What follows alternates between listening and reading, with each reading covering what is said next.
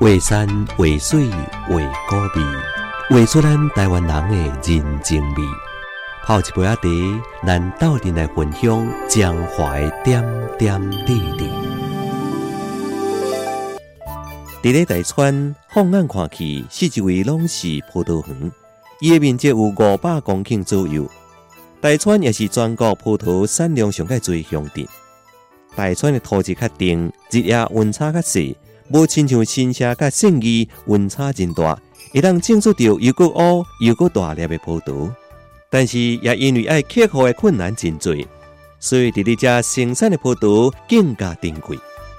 大川的古风葡萄口感好，酸甜适中，充满了独特的风味。每到葡萄的三季，饱满的葡萄发出着青紫色光彩，敢若看都感觉真好食。伫咧葡萄边卡。除了真鲜美的葡萄，也有充满着活力的笑面。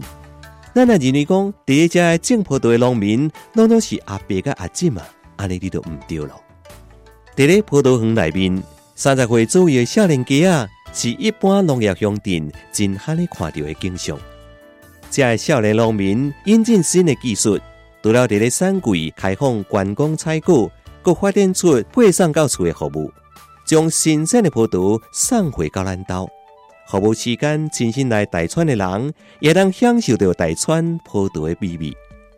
这少年的葡萄农民对家乡的葡萄充满了信心，相信加入 WTO 了后，大川的葡萄一定会活落来。在咧大川人的心目当中，葡萄都是紫色的选择。在咧因的眼神内面。咱会当感受到迄粒又个柔软又个坚定的心，每一双温热厚实的手，都亲像升起的葡萄同款，在咧阳光下闪耀光芒。